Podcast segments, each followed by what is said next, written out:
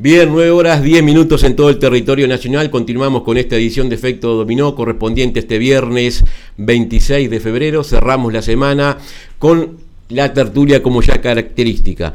La pandemia por el coronavirus ha provocado una crisis sin precedentes en todos los ámbitos. En la esfera de la educación, esta emergencia ha dado lugar al cierre temporario de actividades presenciales de instituciones educativas con el fin de evitar la propagación del virus y mitigar su impacto.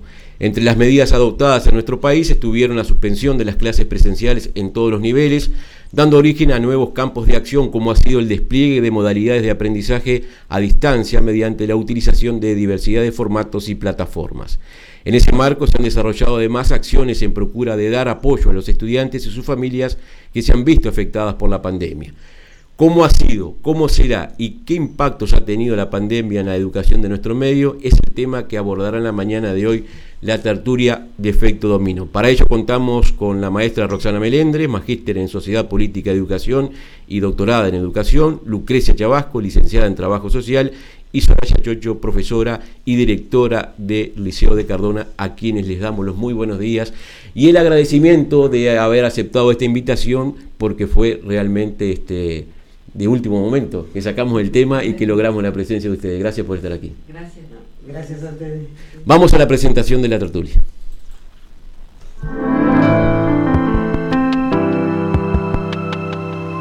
La tertulia en efecto dominó es una presentación exclusiva de Carballo e Hijos Limitada.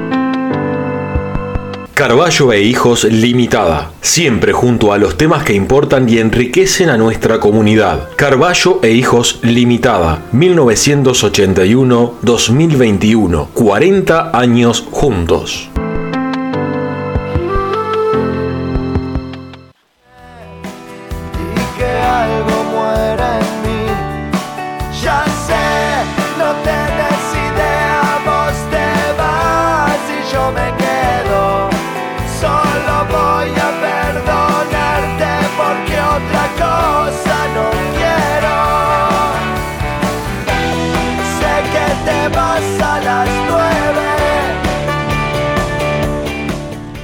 Nueve horas 12 minutos en todo el territorio nacional. Comenzamos, por lo tanto, a desarrollar esta tertulia, la educación en tiempos de pandemia. Este es el titular que tenemos para esta jornada. ¿Qué impactos ha tenido este fenómeno que no solamente nos afectó a nosotros aquí en Cardona, Florencio Sánchez, sino en el país y en el mundo? Así, en términos generales, para luego ir desarrollando en aspectos más particulares.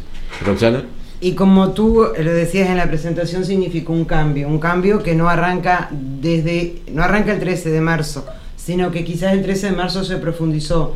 Si nosotros miramos desde, un, desde una macro mirada a la educación, era un cambio que se venía gestando. ¿Qué pasó con la pandemia? Fue, hubo necesidad de instrumentar y articular nuevos escenarios para darle continuidad a los aprendizajes de los alumnos. Como que se aceleró ese proceso que se venía y se afianzó, diría yo. Eh, de alguna manera estábamos este, los docentes como preparando un territorio que a nivel eh, mundial se viene viendo la virtualidad. Este, es un proceso que ha llevado su tiempo, pero que de alguna manera estaba instalado en las instituciones. Eh, ¿Qué pasó el 13 de marzo? Bueno, nos vimos como obligados a decir, este es el recurso que tenemos que fortalecer. Sí, el, momento de hacerlo mixto, estoy de acuerdo con eso, sí, también. En cuanto, vos preguntabas con, en cuanto a los, eh, qué impacto tuvo, ¿no? Eh, ahí podríamos ver varios, o sea, varias dimensiones del impacto, porque si es por eh, resultados, los resultados, por ejemplo, en el liceo nuestro fueron casi iguales al año anterior. Pero creo que, claro, que ahí se midieron otras cosas, ¿no? Que de repente, si bien los resultados son iguales, lo que se midió tal vez no fue lo mismo, porque se tuvo mucho más en cuenta el aspecto socioemocional, se tuvo más en cuenta que de repente la medición misma de los aprendizajes, que a veces son difíciles de, evaluar. Este, no sé si se entiende. Porque de alguna manera nosotros estamos impregnados por esos, por esos tres números que las evaluaciones internacionales nos piden. O sea, creo que a nivel de, comunidad en general, matemática, lengua, ciencias naturales, y muchas veces no le damos la importancia que tiene el desarrollo de habilidades blandas, ese aprender a aprender, ese construir el camino del conocimiento, que me parece que es un poquito lo que este, mencionaba Soraya, que fueron otras formas de, visibilizar al estudiante y el proceso que va haciendo. Sí. Eh, Lucrecia, eh, tú trabajas más en, niños, este, pero ahí también se observó este, eh, el impacto que ha tenido la pandemia, quizás no tanto en el niño, pero de repente en el, núcleo familiar cercano. Sí, sí, bueno, yo trabajo en la educación no formal y en, el Instituto Horizonte, donde también, o sea, tuvimos que adecuarnos a esta nueva modalidad de lo virtual que hicimos un mix en realidad entre lo virtual y lo presencial porque bueno, era necesario, o sea, hay cuestiones que tienen que ver con la presencialidad que de la otra forma es muy difícil hacerlo. Pero sí, también en la familia, por ejemplo, desde lo virtual, lo que esto que, que, tú decías, bueno, llegó para quedarse, ¿no? Esta, bueno, y hay que ayornarse a, eh, a, a, a esta nueva realidad para nosotros fue positivo ver la participación de las familias, por ejemplo, acompañando, o sea, a los niños más pequeños, pero acompañando las propuestas. Sí llevó un tiempo y, la realidad es que no, eh, no el 100% ¿no? de las familias contaban con los recursos, por ejemplo, con una computadora o un, celular con internet para poder... Y, y, en esos casos, que fueron, o sea, en porcentaje mínimo, eh, también se fue ¿no? a trabajar en el hogar y se generaron otras propuestas que, que, eso también me parece que da riqueza en esto, ¿no? Este mix. O sea, la virtualidad la tenemos y vamos a sacarle el mayor provecho sin teniendo en cuenta eh, las diferencias, ¿no? Y las situaciones de, también de, de, cada de cada alumno, de cada estudiante, de cada niño. Eh, para, para nosotros fue positivo, o sea, evaluando eh, eh, esa instancia, ese tiempo donde los niños no, no concurrieron, por ejemplo, la familia participando. Claro, es como que disparó otros resortes que no estaba. Lo que le faltó justamente era ese contacto que es cuando se aprende lo, vincular con, con, el, con el otro que es este, de su misma edad o por lo menos que andan ahí rondando en esas edades, que es este que eso sí que es fundamental, o sea, la presencialidad no se cambia por nada, ¿no? Pero es verdad lo que ella dice, es verdad, el protagonismo de la familia ahí tuvo otro componente, pero que no fue parejo tampoco, ¿no? Porque también este, hay muchas familias que están pasando por situaciones de, digamos, de pérdida de trabajo, eso genera mucha ansiedad, y a veces cuando la tarea que le mandaba el docente es solo una actividad casi parecida a la que hacían antes en clase, cuando vos querías repetir lo mismo que hacías en clase, pero hacerlo a distancia, ahí sumaba la ansiedad un poco que tenían los padres por, por esa situación nueva también, de perder trabajo, de lo que fuera. Este, yo creo que ahí está el problema, un poquito el problema de, que la, de las ansiedades en los chiquilines que hace que o se paralizan o agudizan ¿no? este, comportamientos de, otro tipo. Eh, o sea, la presencial siempre sigue siendo Por algo la institución como institución permanece, porque nosotros, si miramos la historia de la educación en algún momento, se pensó en que las instituciones iban a desaparecer, pero la institución eh, hace, habilita esos espacios que está diciendo Soraya, que constituyen lo que Cristóbal Cobo habla de aprendizaje invisible, esa cosa que no las podemos medir, que no las podemos evaluar, pero que hacen a la, a la construcción de la subjetividad del alumno ese aprender en forma colaborativa, ese estar con el otro, este, y estar con el otro me parece que es lo que recobra una importancia fundamental. Como que lo afectivo, la empatía entre el docente, el estudiante y el, y el círculo familiar cobraron mayor relevancia en, esta instancia, ¿no? Pero iba a lo que tú decías, Soraya, de que eh, generó la pandemia mucha incertidumbre, este, mucha ansiedad porque había gente que se quedaba sin trabajo, no sabía si podía este, sostener a su hogar porque eh, la situación este, no le estaba provocando eso. ¿Cómo se dio ese fenómeno hacia la interna de cada una de las instituciones y, cuáles fueron las herramientas que, se utilizaron para tratar de, este, de que esa incertidumbre no afectara la enseñanza de los estudiantes? Eh, lo hablo en general, no después, cada uno lo va diciendo bueno, su aporte. este, en, allá en el, se formó un grupo de, profesores al principio que estuvieron, además del, eh, del, ¿cómo se llama? de emergencia, el comité de, departamento de emergencia, que también este, trató de, hacer también el vínculo docente con la institución y la familia. Este, eh, por, ese, por, por ese lado estuvo bastante Nunca perdimos contacto directo, en realidad siempre una vez por semana se hacía guardia, o sea, nunca eh, se perdió totalmente la, eh, la presencialidad. Eh, se entregaban computadoras, una, por lo menos una vez a la semana se hacía. Este, y también está la creatividad de los docentes, que bueno, sin duda, este, hubo de todo tipo de matices y de propuestas diferentes como para, de alguna manera, por ejemplo, hay gente que, profesores que impulsaron la huerta, o sea, para no repetir esa cuestión de estar encerrados y con padres que están con incertidumbre, entonces, bueno, por lo menos generaron otro tipo, hicieron huerta en la casa o hicieron ladrillo este, ecológico o hicieron otro tipo de, tareas. Eh, bueno, en mi caso, eh, eh, yo estoy dedicada al trabajo con directores, lo que se llaman los cursos de formación para directores en ejercicio, básicamente de escuelas de tiempo completo y lo que allí se hizo fue de alguna manera revisar qué cosas le daban completud al tiempo, porque si hay uno de los factores que nos atraviesa como, como individuos es el tiempo y el espacio, y el tiempo y el espacio adquirieron nuevos significados. Entonces desde, desde el rol que yo desempeño fue tratar de rever qué significaba el tiempo y qué constituía el espacio, y cómo lográbamos que esos espacios asincrónicos pudieran vincularse a los encuentros sincrónicos que los alumnos sostenían con las instituciones, para que la institución estuviera presente desde otros lugares, buscando una recursividad en el conocimiento, buscando traer eh, de alguna manera esos saberes que en, los hogares se propiciaban, o esas cuestiones que las directoras descubrían en los maestros, en esas habilidades que de repente en la diaria uno no se da cuenta, cómo lo traíamos eso a la institución y de ahí resignificar qué era enseñar y qué es enseñar y qué son nuestras prácticas educativas. Lo mío pasó por ese lado. Bien, Lucrecia. Y nosotros, eh, por ejemplo, desde el CAIF, lo que hicimos fue eh, estar llamando a las familias, o sea, en contacto, porque bueno, había familias que también, ¿no? O sea, que les generó mucho miedo, que no, que no querían salir de la casa y eso el niño lo siente, o sea, no esta cuestión de, bueno, no sé qué nos va a pasar, de paralización, como tú decías, Soraya.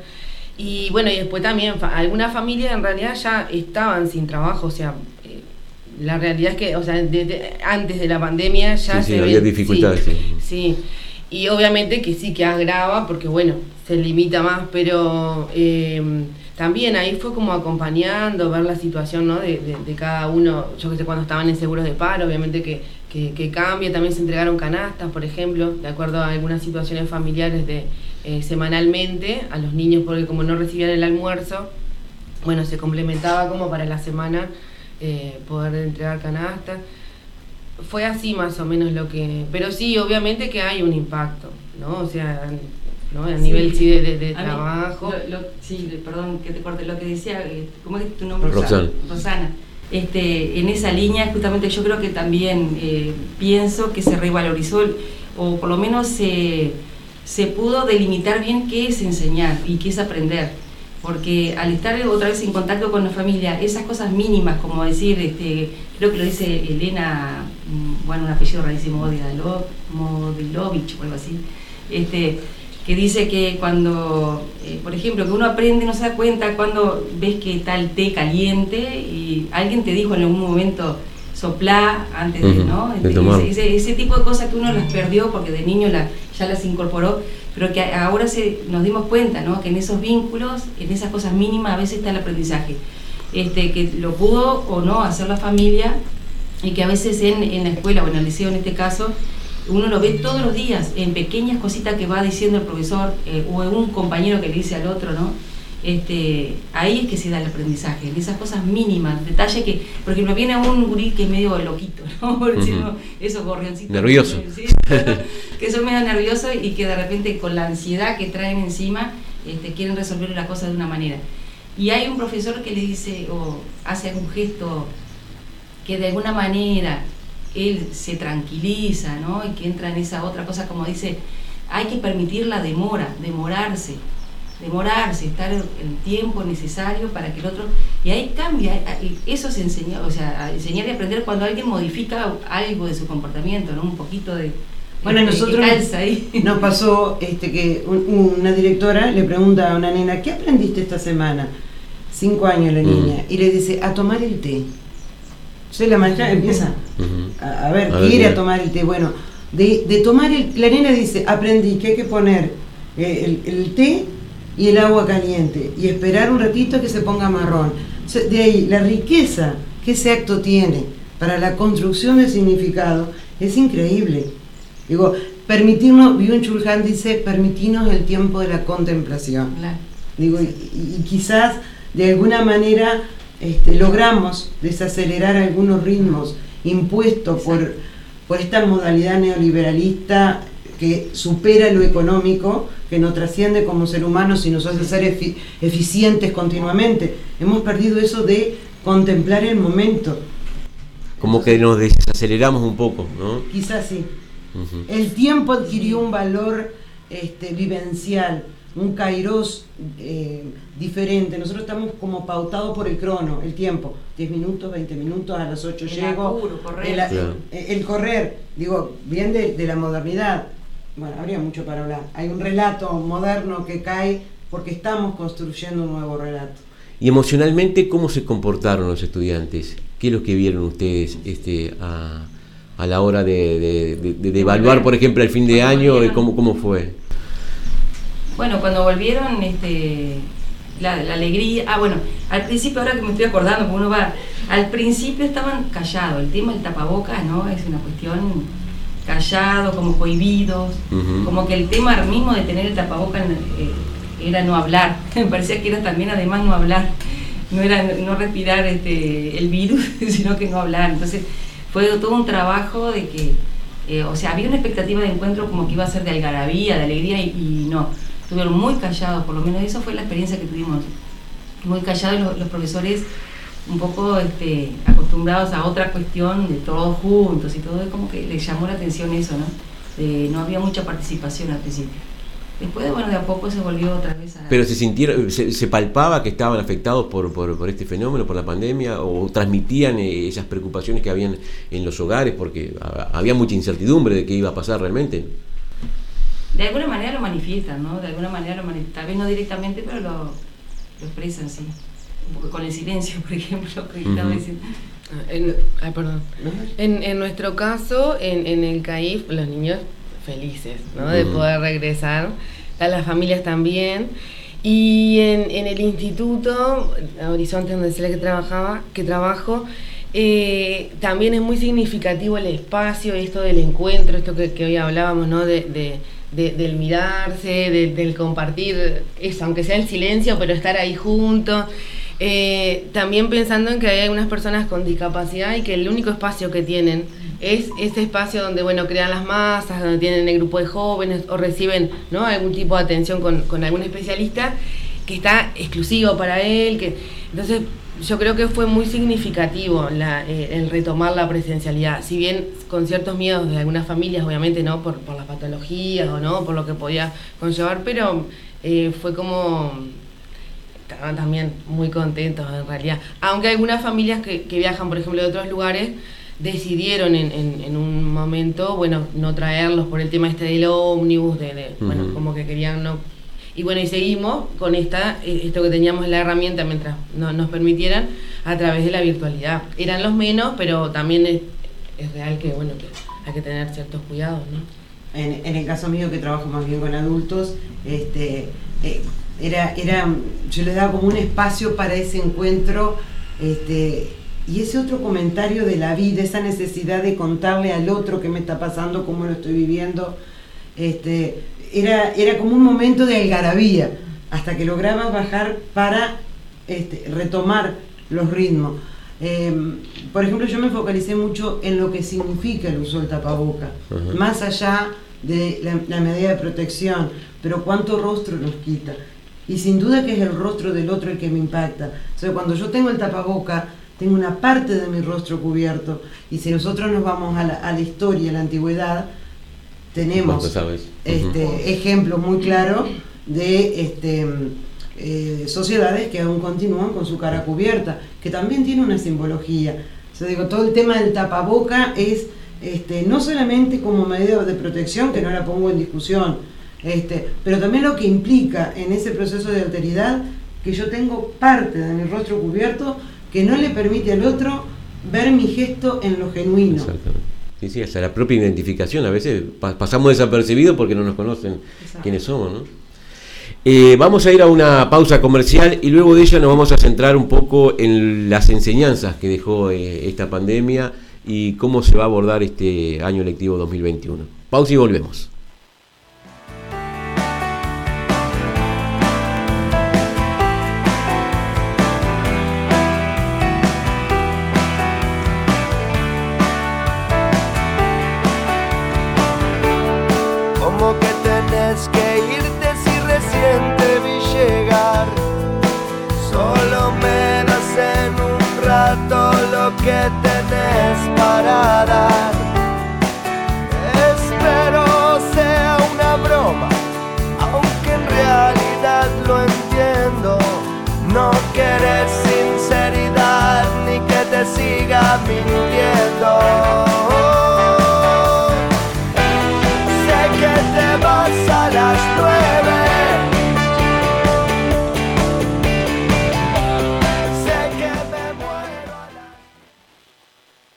Efecto Dominó.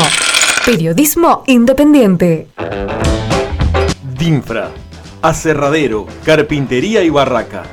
Todo en un solo lugar. Carpintería rural y rústica. Maderas cepilladas. Portones. Tablas. Leña.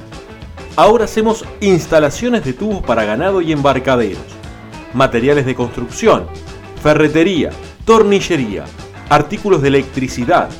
Bazar pesca, raciones, alambres, flete propio, compra de montes en pie para leña y aserradero. Teléfonos 091 91 9104 4538 8344 099 538 043. Abrimos de lunes a viernes de 7.30 a 12 y de 14.30 a 19 horas sábados de 7.30 a 12 horas. DINFRA, en Santa Catarina, Ruta Nacional número 2.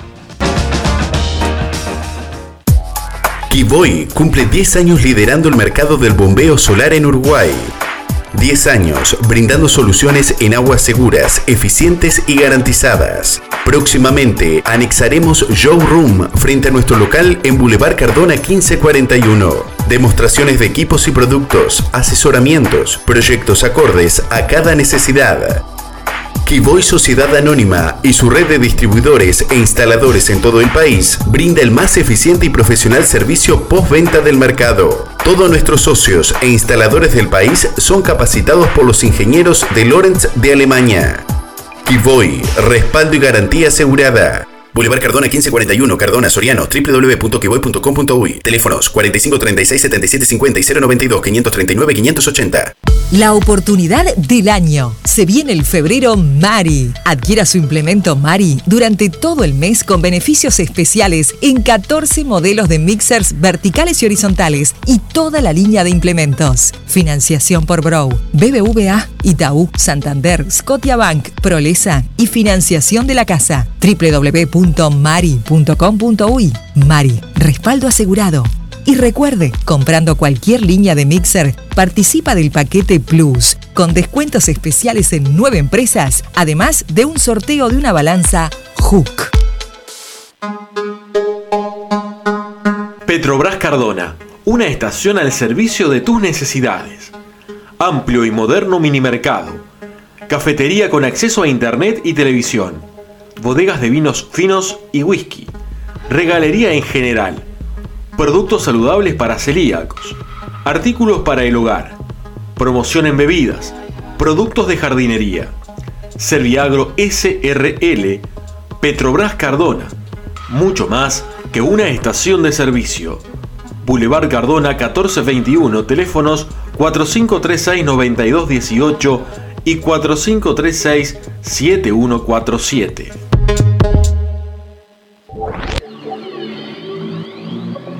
Tener un simple sitio web ya fue. Es hora de despegar.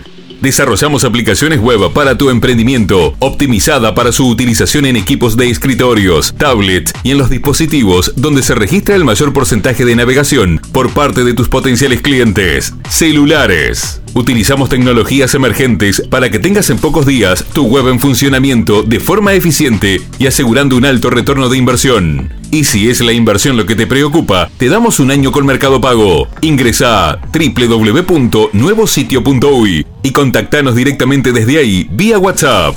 Somos Nuevo Sitio, puro desarrollo. Somos arroba nuevositio.uy. Si pensás en la mejor alineación y balanceado de tu vehículo, en arreglar esos detalles de chapa y pintura que rompen tus ojos, Taller 25 de agosto en José Enrique Rodó. Trabajos con todas las aseguradoras. Teléfonos 4538-2502, celulares 099-747-782 y 095-696-572. En la Intendencia de Soriano, trabajamos en el mantenimiento de tus calles y caminos. Cuidamos tus plazas y espacios verdes. Protegemos tu salud. Te proponemos actividades saludables. Te brindamos mayor calidad urbana iluminando calles y manteniendo limpia tu ciudad. Te ayudamos a producir mejor. Rescatamos nuestra cultura y encaminamos el turismo con infraestructura y eventos de nivel. Soriano hace. Todos juntos lo hacemos. Soriano, Departamento Fértil. Escuchá Centenario Radio y llévanos contigo donde vayas. Descargate la app desde Play Store o escuchanos en www.periódicocentenario.com.uy. Efecto Dominó.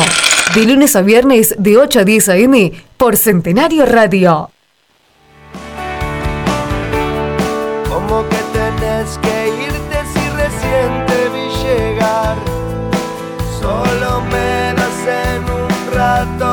Que tenés para dar. Espero sea una broma, aunque en realidad lo entiendo. No querés sinceridad ni que te siga mintiendo. Bien, 9 horas 37 minutos en todo el territorio nacional. Continuamos con esta edición de Efecto Dominó, la tertulia sobre el tema de la educación en tiempos de pandemia. Ya abordamos varios aspectos en el primer bloque y en este segundo bloque vamos a hablar un poquito de qué enseñanzas nos dejó esta pandemia en materia educativa. Yo creo A ver, que ¿quién- muchas. quién rompe el Sí, hielo? sí, arranco, arranco con fuerza. Nos dejó muchas enseñanzas, muchas posibilidades también de aprendizaje, ¿no? El tema de los conversatorios que se hicieron a nivel del país, la UDELAR, por ejemplo, la facultad que, que sacaba algunos conversatorios, que pudimos estar desde el interior participando, o sea, eso a nivel de adultos, ¿no? Pero eh, creo que en, en otros planos también el tema de la solidaridad fue una cuestión que se afianzó. eh, cómo ser solidario, desde dónde, desde qué lugar. Eh, hubo mucha conversación diferente, nueva, de, por los emergentes que surgían. Entonces creo que todo eso trajo otro tipo de diálogo con los docentes, con los chiquilines, este, con la familia. Creo que sí que trajo eh, cosas muy positivas también. Esto de que estemos hablando ahora de eso en la radio, por ejemplo, que nos Claro. juntemos por primera vez, yo qué sé, hay...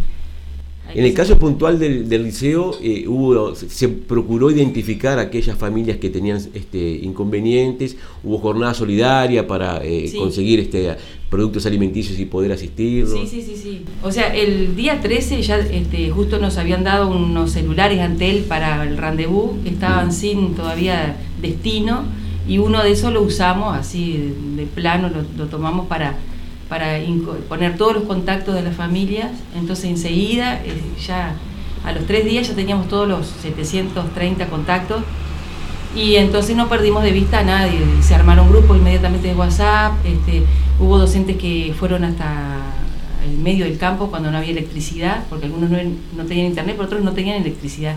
Algún caso tuvimos. Entonces se llevaron hasta el generador, se llevó comida, se llevaban en papel, en formato papel, las tareas o alguna bichadita y canastas y todas esas- cosas. se hicieron de continuo. Fue una respuesta bien local, podríamos decir, Ah, hasta eso, al fenómeno, ¿no? Porque eso no estaba Cardona. establecido en ningún lado, no, na- no había ninguna autoridad que dijeran tienen que hacer esto o aquello. Era una, una respuesta ante la necesidad que estaba No, naciendo, Cardona surgiendo. sorprende, sorprende, a mí me sorprende muchísimo.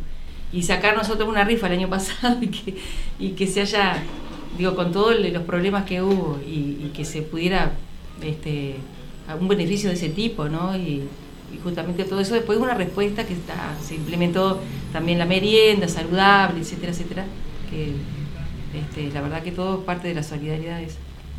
Rosal. Eh, bueno, en mi caso eh, creo que hubieron algunos temas que se pusieron sobre la mesa como fue la alteridad. Este, yo que trabajo con los directores, por ejemplo, el ponerse realmente en el- del lado del otro, pero sintiendo como ese otro, y el aprender a vivir en la incertidumbre.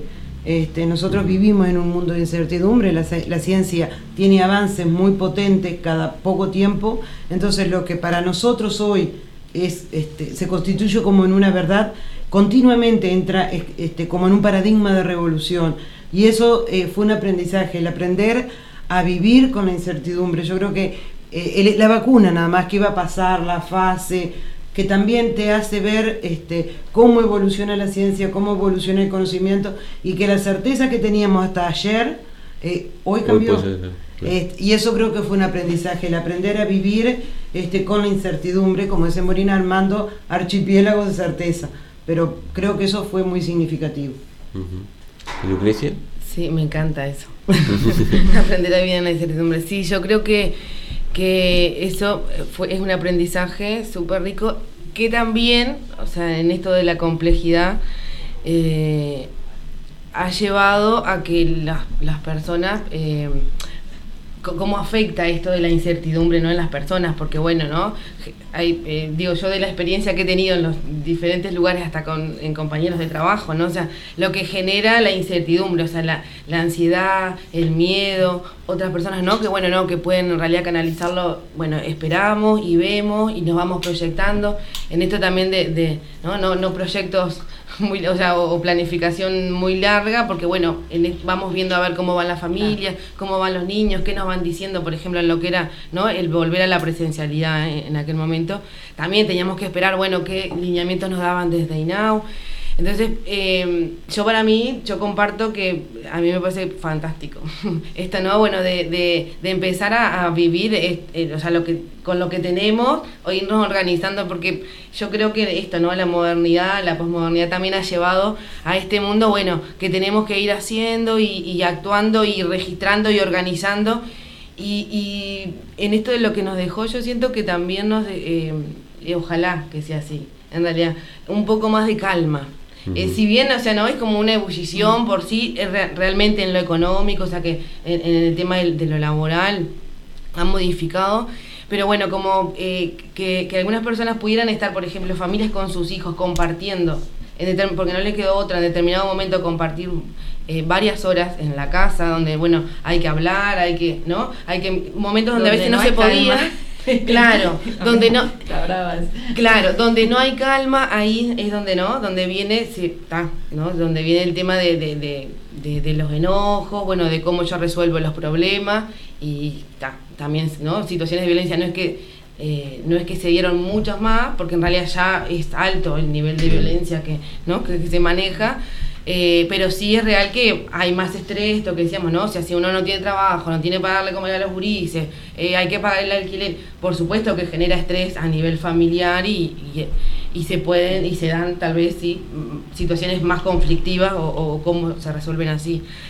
Pero yo creo, pensando como en lo que nos dejó desde esto de, de- del poder compartir, de- del poder estar a veces sin tener que hacer nada, sin tener que comprarle. Yo a veces escucho a la familia, a madres y padres, ¿no? Que bueno, sí, doy todo por, ¿no? Y comprándole, y a veces eh, no, era neces- no es necesario comprarle demasiadas cosas, sino poder estar y jugar y sentarte un rato y conversar y cómo te fue.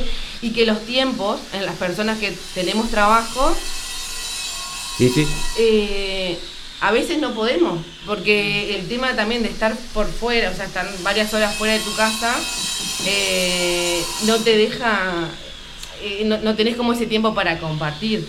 Entonces creo que, que también eso es una enseñanza, ¿no? El como poder estar en familia, o sea, ¿no? Eh, ahí con, los hijos y poder em, acercarte un poquito más al micrófono. Disfrutar, disfrutar de, ese tiempo, creo que, que eso estuvo bueno, ¿no? Y creo que a nivel de profesores me parece, también hubo como un, un aprendizaje. El, aprender a, ser también aprendiente el profesor. porque eh, nosotros venimos con una matriz en donde se supone que el profesor sabe todo. Y ahora nos encontramos con un profesor que también está aprendiendo. Entonces, la misma eh, construcción conceptual de alumno, como aquel eh, sin luz, cambia a estudiantes, porque nos hemos convertido todos en estudiantes. Yo creo que eso fue una enseñanza bien interesante que tenemos que capitalizar en las instituciones. Eh, yo me, haciendo referencia a lo que tú comentabas, Roxana, de, de este mundo moderno donde estamos todos acelerados, creo que quizás esto también eh, le permitió al docente con el estudiante, el estudiante con el docente, la familia también incluida, un mayor conocimiento de cada una de las partes, porque generalmente estamos tan apurados, el docente que tiene que estar hoy en el liceo, después tiene que ir a la escuela, hacia, hacia su hogar posteriormente, el estudiante también que anda corriendo en sus eh, diferentes actividades, la familia, ni que hablar. Quizás este aspecto fue uno de los más salientes, el conocimiento que podemos tener hacia el estudiante, de repente en comunidades chicas como la nuestra se da más, pero esto nos profundizó y del propio estudiante eh, con el docente. Porque se resignifican muchos términos. Eh, el vínculo se vuelve mucho más bidireccional. O sea, eh, al tener estas oportunidades de contactarnos este, virtualmente, de alguna manera estamos entrando en la esfera privada de cada alumno. Nosotros entramos a la casa sin entrar y el alumno entra en la nuestra sin entrar. O sea, se van generando nuevas relaciones que potencian eh, esto que yo te digo, un vínculo bidireccional en donde todos nos vemos como aprendientes. Este, y para mí es una riqueza realmente, lo considero una riqueza y un reconocer las capacidades y las limitaciones que cada uno tiene. En nuestro caso, por ejemplo, en el liceo, las edades con las que trabajamos eh, son de chiquilines que se empiezan a encerrar, ¿no? Los padres todavía creen, a veces van preocupados porque los hijos se encierran en el cuarto y que con el celular todo el día. Esa es la preocupación mayor que siempre encuentran, ¿no? Y, y esto pareciera que potenciaba eso. Pero hay que, hay que tener en cuenta que, o sea, el que llega allá al liceo ya no es el niño que es extrovertido, cariñoso, afectivo y que le da un beso a la abuela cuando entre, ya no es ese es el que justamente está descubriendo un mundo interior y que necesita encerrarse. Y una de las experiencias lindísimas que se le ocurrió a raíz de la, de la pandemia a una profe de, artístico, este, fue hacer la habitación de Van Gogh, que le hicieron todo en el aula, un aula que ahí tenemos nueva, de esas que vinieron, este, forraron todo como que fuera la habitación de Van Gogh, y los chiquilines, cada uno hacía como una performance ahí, de danza y de expresión, este, un poco eh, repitiendo eso o, tal vez este, resignificando la importancia a veces que sí necesitan encerrarse y porque están haciendo ese desarrollo del mundo interior que bueno que es la, la prolongación el cuarto es como la prolongación ¿no? de, ese mundo interior y bueno necesitan un poco estar a puerta cerrada no hay que asustarse tampoco con eso no no es que sea deprimido y ya sea un depre porque esté encerrado sino que está descubriéndose como persona no entonces yo creo que este, digo, no es lo, tal vez lo que planteaban, pero yo creo que en las edades que nosotros trabajamos eh, pasa, hay mucho nerviosismo, con eso ya se quiere eh, medicalizar muchas veces, ¿no? Pasar a medicar porque están encerrados y no salen. Y no, es parte del crecimiento. Es parte de la afiliación a la, a, la comunidad, a la, a la sociedad, o sea, son los rituales propios que cada sujeto, que cada individuo construye para volverse sujeto. Este, es bien interesante eso que tú estás diciendo, porque digo, entender que eso que el adolescente está haciendo eh, no es este, una depresión, es construir su forma de filiarse a una comunidad y a sí mismo como sujeto. Exacto. Bien. A, mí me parece interesante esto que planteaba Roxana de esto de no de entrar a las casas a los hogares de, esto creo que esto es algo que también nos dejó la pandemia no o sea nosotros lo evaluamos como positivo en, el equipo de, Horizonte eh, porque bueno, los tratamientos eran como, ¿no? Llevarlos a, ¿no? desde la casa y con lo que la familia tuviera y esto que tú traías, Soraya, también, con lo que hubiera, o sea, ¿no? Con los recursos que hay. Mm. Eh, y creo que eso eh, fue rico hasta para el, para el adulto, para nosotros como equipo, ¿no? Que trabajamos. De, de, de, poder haber entrado y también ellos, ¿no? Entrarán en nuestro hogar, porque sí, ¿no? Trabajamos en nuestras casas.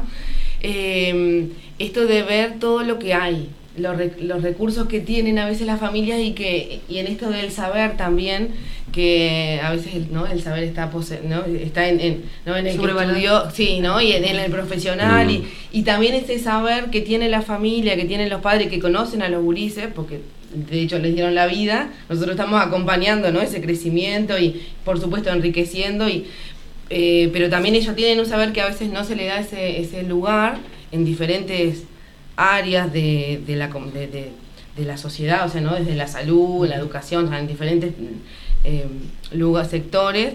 Eh, creo que, que, fue bueno para nosotros poder eh, ver que no, que hay mucho, que tienen mucho para aportar y donde no, bueno, exigir un poco, porque ahí lo necesitamos a ellos, porque los padres juegan un papel importante ¿no? en esto del aprender y, y, y el desarrollo de los policías. Y se nos pasó la hora prácticamente. Son 9 y 50. Le pido una breve reflexión a cada uno de ustedes sobre, sobre este tema que, estuvimos desarrollando. Bueno, yo lo que quiero es una recomendación a los docentes ahora que si hay alguno escuchando y a los padres también que la, como dice la Rosa que el lugar la Rosa no me acuerdo el nombre Héctor la Rosa creo que eh, también un pedagogo eh, que dice que, que la escuela sea el lugar con un lugar eh, donde el estudiante se pueda demorar, donde puedan demorarse, digamos, ¿no? Estar, recuperar ese tiempo como de la niñez, donde parece que no pasara el tiempo y ahí es cuando se dan en las cosas mínimas los aprendizajes. O sea, ya que tenemos la posibilidad de la presencialidad, no entrar con esa, eh, digamos, este, ansiedad de querer enseñar todo lo que no se pudo aprender el año pasado, sino que no, eh, valorizar justamente esos aprendizajes mínimos que son los que te quedan en definitiva, ¿no? Ah, yo de mi parte eh, pensar e invitarlos a leer, ahora que tenemos acceso a todo lo que es este virtual, Aventura de Sousa Santo eh, en las epistemologías del sur. Y no hay por qué ser un académico para leer un texto así, para entender que es necesario una mirada eh, al, a lo territorial, a lo que nos este, constituye desde, desde el ser y estar, y darnos un tiempo de contemplación, sin juzgar la exposición, para que encontremos, como yo insisto mucho en eso, encontremos en el otro aquella voz que me constituye y que me hace ser lo que soy, porque de esa manera vamos a construir comunidad, concepto que de alguna manera en este neoliberalismo en el que vivimos va quedando cada vez más alejado. Reiterame el autor. Boaventura de Sousa Santos. Bien. Lucrecia. Y yo eh, pedirle hacia a los padres, a la familia de, los chiquilines, de, ¿no? de los niños, de los pequeños, de los adolescentes, de los jóvenes, que a veces uno no son, ya son grandes y no, y en realidad necesitan del acompañamiento eh, pedirle que, que, que, disfruten con sus hijos, que se den el tiempo, y que vos traías, Roxana, el tiempo, y para mí también es ha sido toda una, una, pelea con el tiempo, eh, que se den el tiempo de disfrutar en cosas pequeñas, esto, ¿no? De sentarse y tomar un mate y conversar, bueno, ¿y cómo te fue en el liceo? ¿Y cuáles son? ¿No? Porque esta, esto de querer cumplir con todo y tener que hacer todo, que también en su momento, cuando la pandemia no era esto, sí, porque yo en realidad no sé, porque los tiempos han cambiado y esto que le plantean, ¿no? O sea, se me vienen relatos de, de, de personas que me decían, bueno, haga hacerlo, que haga lo que pueda, acompañarlo en lo que pueda, o sea, no como creo que desde ahí la presencia, ¿no? Ahí está, que yo creo que eso es algo de lo que nos, nos dejó la, la o, o, por lo menos nos vino a mostrar. Después cada uno toma lo que puede, pero bueno, como vivir ahí, ¿no? Con, con en el tiempo presente y con todo lo que uno tenga para dar, pero da, necesitamos a esos adultos ahí acompañando a los gurises. Un develar de quitar velos de todas las situaciones y de todo lo que somos portadores de significado. Bien, Soraya, Lucrecia, Roxana, le agradecemos nuevamente su presencia por aquí, haber participado en esta enriquecedora tertulia sobre la educación en tiempos de pandemia. Vamos al cierre de la tertulia y luego llega la pausa comercial ya para el final de Efecto Dominó.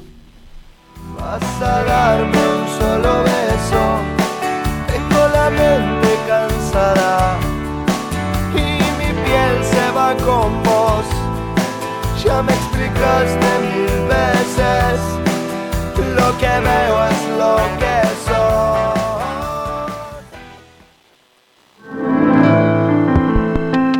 La tertulia en efecto dominó fue una presentación exclusiva de Carballo e Hijos Limitada. Carballo e Hijos Limitada, siempre junto a los temas que importan y enriquecen a nuestra comunidad. Carballo e Hijos Limitada, 1981-2021, 40 años juntos.